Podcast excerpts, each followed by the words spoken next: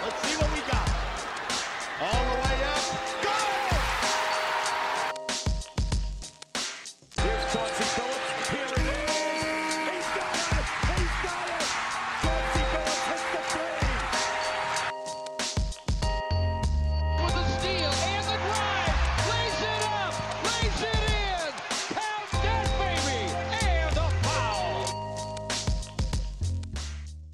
Bonjour à toutes, bonjour à tous et bienvenue dans le nouvel épisode des Chroniques de Motor City. Les Chroniques de Motor City, c'est votre podcast dédié à l'histoire et à la culture des trois Pistons. À chaque épisode, nous remontons le temps pour parler des moments et des personnages qui ont compté dans la vie de notre franchise préférée depuis sa création jusqu'à aujourd'hui. Et pour l'épisode du jour, eh bien, on va quitter un tout petit peu les terrains pour aller voir, on va dire, un cran au-dessus, à savoir qui sont les hommes aux manettes, qui signent chèques et qui ont, bah, la plupart du temps, le dernier mot, à savoir les propriétaires. C'est un sujet bah, qui me tient à cœur. Je voulais en parler dans les chroniques, puisqu'à Détroit, la franchise a en fait très peu changé de main au cours de son histoire, mais il y a un homme qui a été très important, tellement important pour la franchise, qu'une bannière est retirée pour lui, et cet homme, c'est Bill Davidson, propriétaire des Pistons de 1974 jusqu'à sa mort en 2009. Davidson, c'est un nom qui compte dans la franchise, déjà ben, vu la durée de son mandat, mais aussi en fait pour tout ce qu'il a fait, pour toutes ses contributions. Avec lui, bien sûr, les Detroit Pistons ont remporté leurs trois titres NBA, leurs trois seuls, mais c'est aussi lui, et c'est très important, qui a financé sur ses fonds propres la toute première salle moderne de l'histoire de la NBA, avec le Palace d'Auburn Hills en 1988. C'est sous son regard que les Pistons ont aussi eu les meilleurs joueurs de leur histoire, Asiat Thomas, Joe Dumars, Grant Hill, Ben Wallace, mais aussi les meilleurs coachs, Chuck Daly ou Larry Brown, et aussi les meilleurs GM, Jack McCloskey ou Joe Dumars. Et vous le savez, je le dis à longueur de podcast, les Pistons des années 60-70 étaient probablement la franchise la plus mal gérée de toute la NBA. Alors que Davidson ait réussi à mettre de l'ordre et à gagner spécialement dans cette franchise, et bien en fait, c'était un vrai petit miracle. Et encore, j'ai parlé que des Pistons, j'ai même pas parlé encore des trois titres WNBA gagnés par le Detroit Shock, une autre propriété de Bill Davidson. En fait, tout simplement, et on va le voir dans ce podcast, Bill Davidson est devenu au fil du temps l'un des propriétaires les plus influents de l'histoire du sport américain, tout sport confondu. Donc, on parlera de tout ça dans le podcast, de l'état dans lequel Davidson a pris la franchise et dans lequel il l'a laissé, de sa réussite dans l'industrie du verre pour véhicules et de sa générosité, puisqu'il a été également l'un des premiers grands philanthropes, et surtout bah, pour tout ce qu'il a apporté dans le professionnalisme de la franchise des Pistons. La chronique de Motor City dédiée à Bill Davidson, l'un des plus grands propriétaires de l'histoire tout simplement, ça commence maintenant.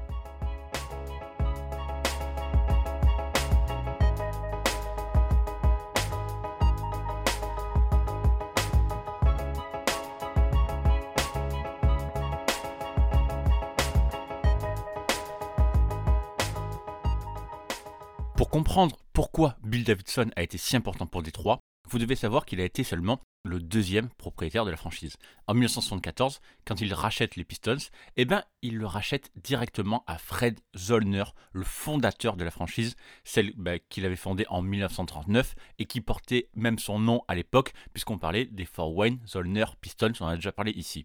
Fred Zollner, il a été un personnage très important pour les Pistons, évidemment, à la fois à Fort Wayne et à Détroit, mais même plus que ça, il a été un acteur clé de la NBA, puisqu'il a été partie prenante de la fusion entre la NBL et la BAA en 1949.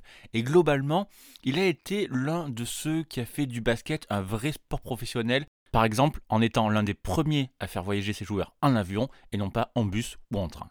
Fred Zollner a donc porté la franchise jusqu'en 1974, mais les dernières années sont clairement très très difficiles. Le déménagement à Détroit n'a pas fait de bien du tout à la franchise qui n'existe pas dans le paysage sportif de la ville. En fait, le basket est très loin derrière le baseball, le foot US ou le hockey. Donc, personne ne veut voir les Pistons dans la Cobo Arena.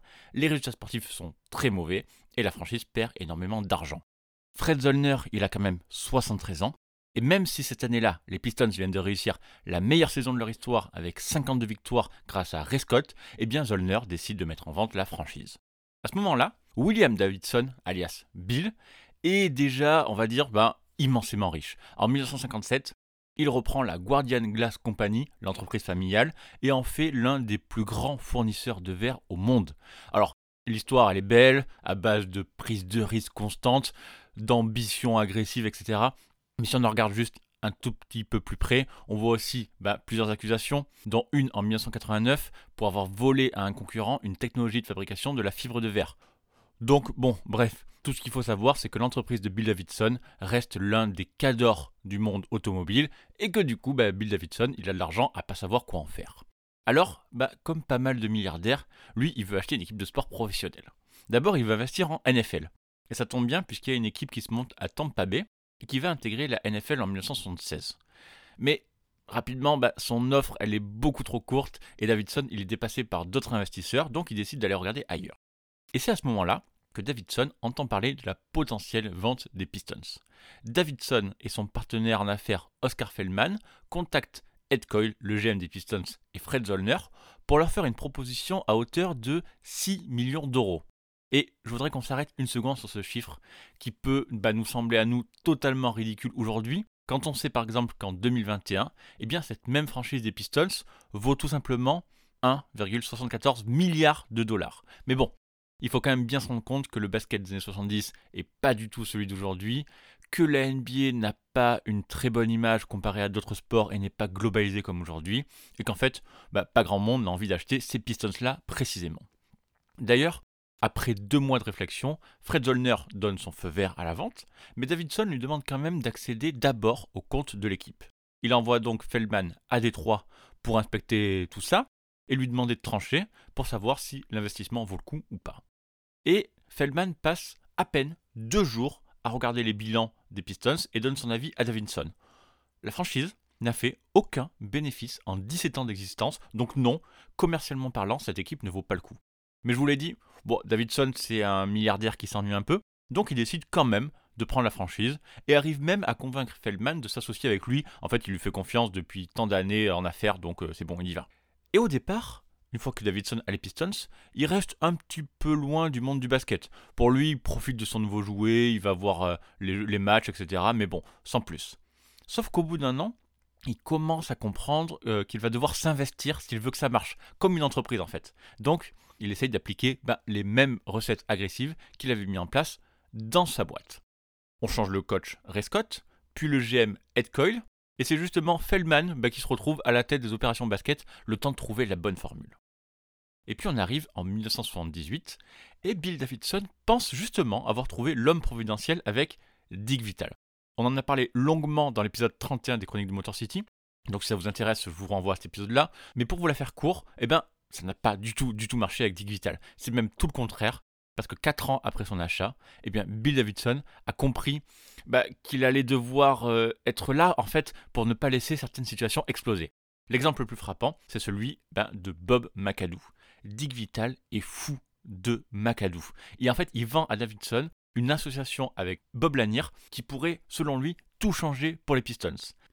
Et comme en septembre 79, eh bien MLK des Pistons est déjà parti à Boston comme agent libre, Détroit en profite pour monter un gros trade avec les Celtics autour de lui, chez qui il envoie donc MLK et deux premiers tours de draft pour récupérer ce fameux Bob McAdoo.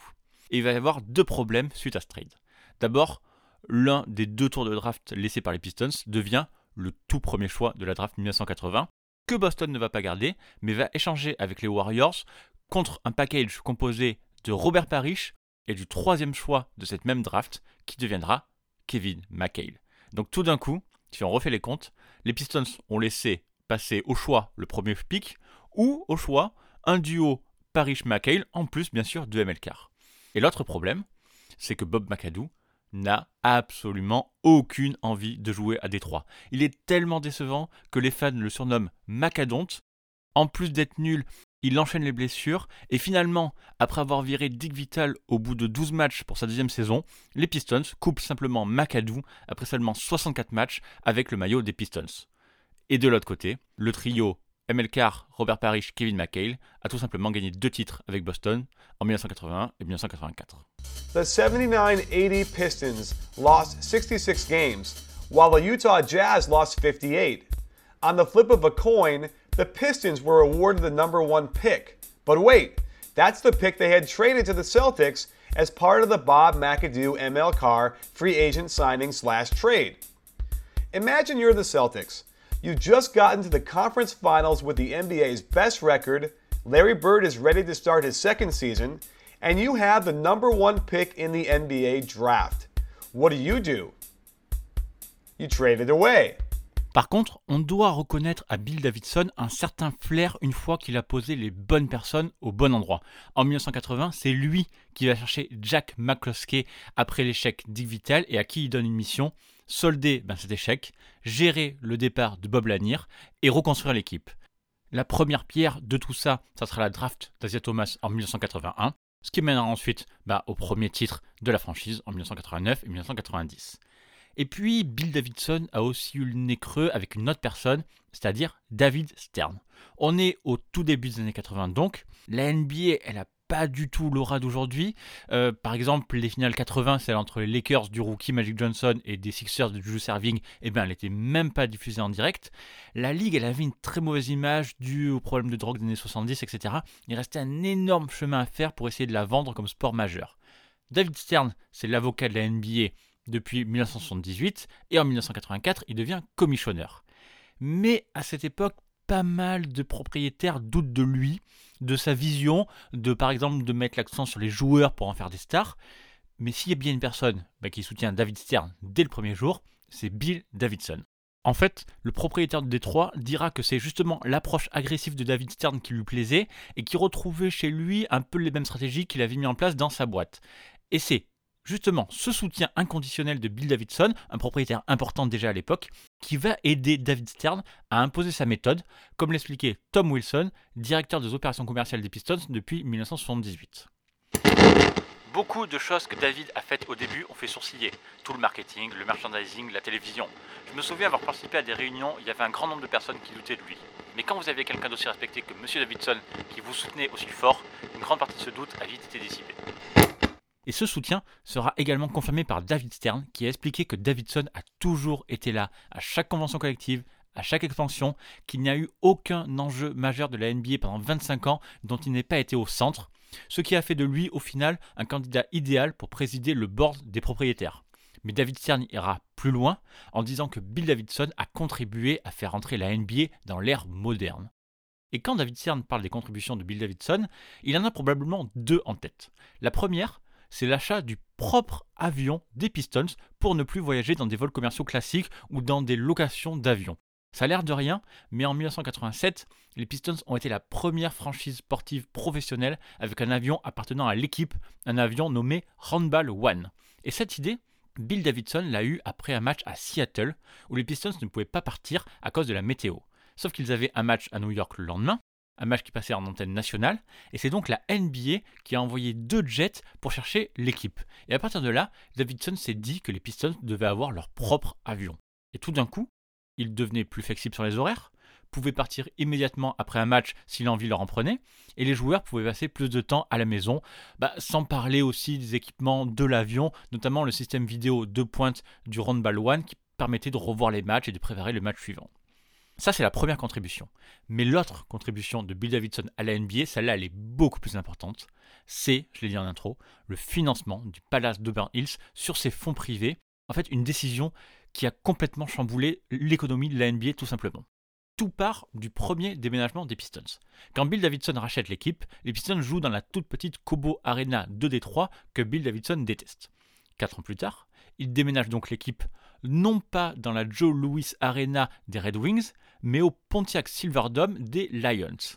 Et c'est un fait peu connu, mais en fait Davidson a volontairement éloigné l'équipe du centre-ville de Détroit parce qu'il commençait à s'inquiéter de la détérioration de la ville qui a commencé depuis les émeutes de 67, et parce qu'il voyait bien qu'aussi la population quittait massivement le centre-ville. C'est donc bah, dans un stade de football américain que les Pistons ont commencé à devenir une bonne équipe. Mais tout n'est pas très évident dans le Silverdome. D'abord, en avril 84, les Pistons sont privés de leur salle à cause d'un tournoi de motocross qui les oblige finalement à se délocaliser justement dans la Joe Louis Arena.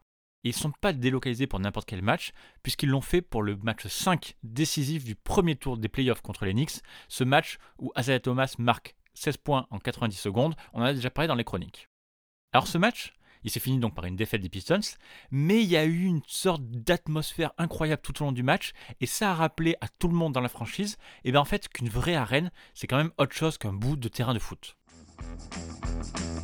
I felt like as much as the Silverdome had done for the Pistons and for the area, it really wasn't a basketball arena. And the crowds there were great. And of course, we set all kinds of records.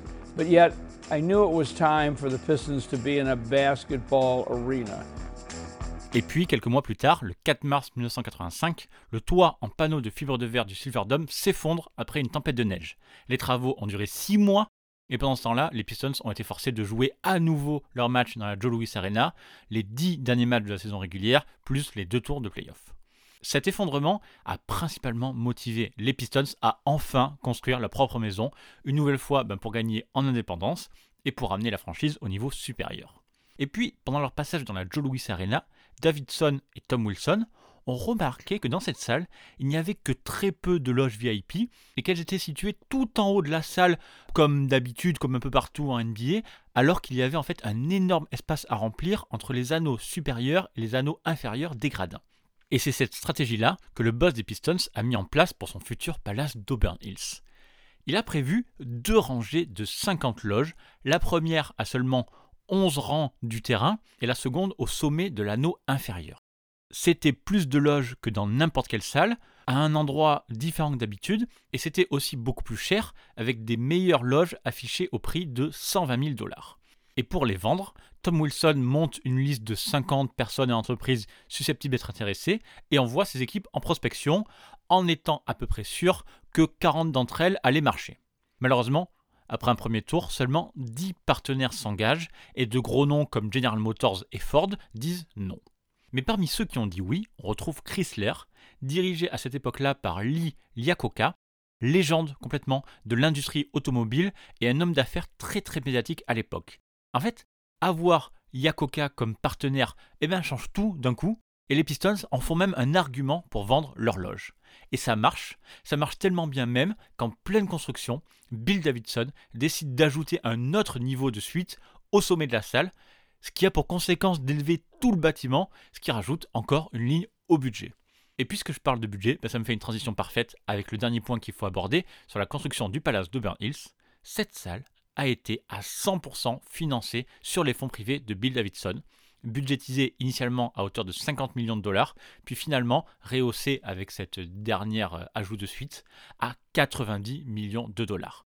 Il n'y avait aucun autre propriétaire de la ligue qui n'avait pris ce risque jusque-là, et les quelques salles récentes étaient à chaque fois financées par plusieurs partenaires commerciaux qui récupéraient la concession. Bill Davidson, lui, a choisi de faire appel au cabinet Rossetti, un cabinet d'architectes de Détroit qui n'avait jamais construit de salle de sport de cette ampleur.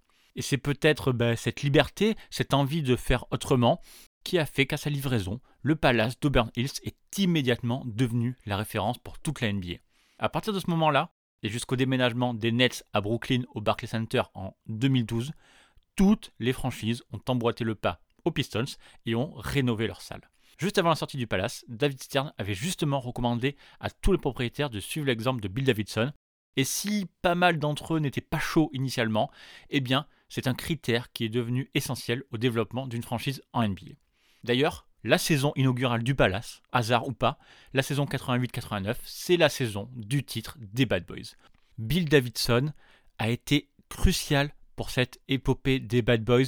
Chuck Daly lui-même a beaucoup attribué ses titres aux efforts de son propriétaire, qui était présent au match, présent aux entraînements, qui était très proche de ses joueurs, d'Asia Thomas bien sûr, de Bill Embiid, mais aussi de Joe Dumars. Et justement, c'est ce même Bill Davidson qui a tout fait pour convaincre Joe Dumars de devenir le GM de la franchise en 2000, à peine un an après sa retraite en tant que joueur, tout en sachant que son premier dossier à gérer, ça allait être le départ de Grant Hill à Orlando.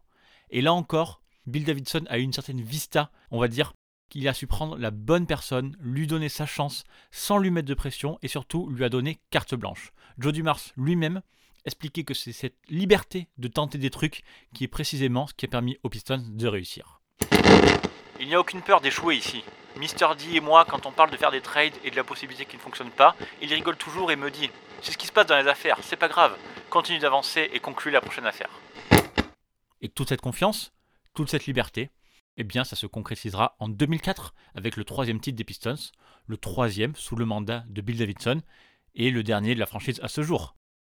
Et dans cette année 2004, d'ailleurs, Bill Davidson est un peu plus rentré dans l'histoire du sport américain. Vous savez que Davidson possède les Pistons et le Detroit Shock en WNBA, mais je vous ai pas dit qu'en 1999, il avait fait l'acquisition du Lighting de Tampa Bay en NHL. Eh bien en 2004, toutes les planètes se sont alignées pour lui, parce que cette année-là, les trois équipes professionnelles de Bill Davidson ont remporté leur titre de champion. Les Pistons en NBA, le Tampa Bay Lightning en NHL et le Detroit Shock en WNBA. Bill Davidson devenait le premier propriétaire de l'histoire à avoir trois équipes championnes la même année.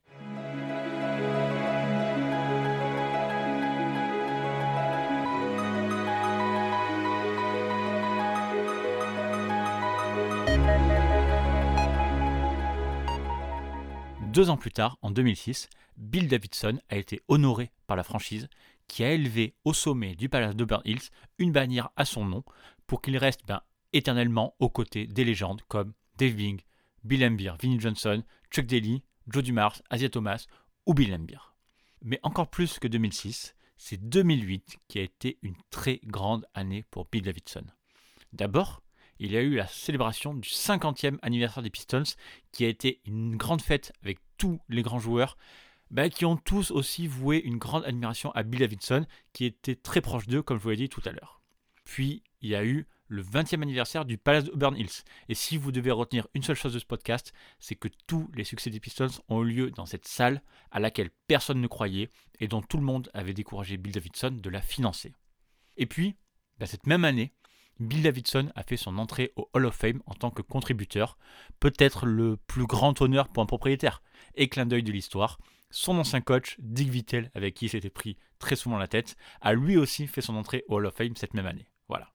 À ce moment-là, en 2008, Bill Davidson avait une nouvelle fois réitéré sa volonté de ne pas vendre les Pistons et de garder la franchise le plus longtemps possible.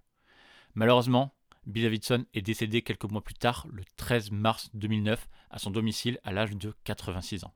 Il faut avouer que sa santé s'était très détériorée et qu'il avait montré beaucoup de fragilité lors de ses dernières apparitions publiques. Et malgré sa volonté, sa veuve Karen ne s'est pas sentie de conserver la franchise et a fini par la mettre en vente. Elle a vendu Palace Sport Entertainment, le groupe qui gère les Pistons et le Palace de Burn Hills. Elle l'a vendu à Tom Gore en 2011 pour un montant de 325 millions de dollars. Et j'ai pas envie de mettre la responsabilité sur ce pauvre Tom Gore, mais depuis son achat, depuis la fin de l'ère Davidson, eh bien les Pistons n'ont connu qu'une seule saison en positif. Voilà, on va s'arrêter là. J'espère que ce podcast vous a intéressé, que vous avez aimé faire connaissance avec Bill Davidson. Le personnage, il est très intéressant. Il y aurait encore beaucoup de choses à dire, mais je pense qu'on a fait un premier bon tour d'horizon. Comme d'habitude, les chroniques de Motor City sont à retrouver sur toutes les bonnes applis de podcast Apple Podcast, Spotify, Google Podcast, Deezer, Amazon Music et globalement toutes les applis qui gèrent les flux RSS. Si vous avez aimé l'épisode, pensez aux notes sur Apple Podcast et aussi sur Spotify, et bien ça aide toujours à la découvrabilité du podcast. Cette chronique et toutes les autres bien sûr sont à retrouver sur le site www.chroniquedemotorcity.fr. Donc en attendant le prochain épisode, on se retrouve là-bas où on parle de Bill Davidson ou de tous les autres sujets sur Twitter at MotorCityPod. Merci encore, je le dirai jamais assez, pour tout votre soutien. Et à très bientôt pour une prochaine chronique. Bye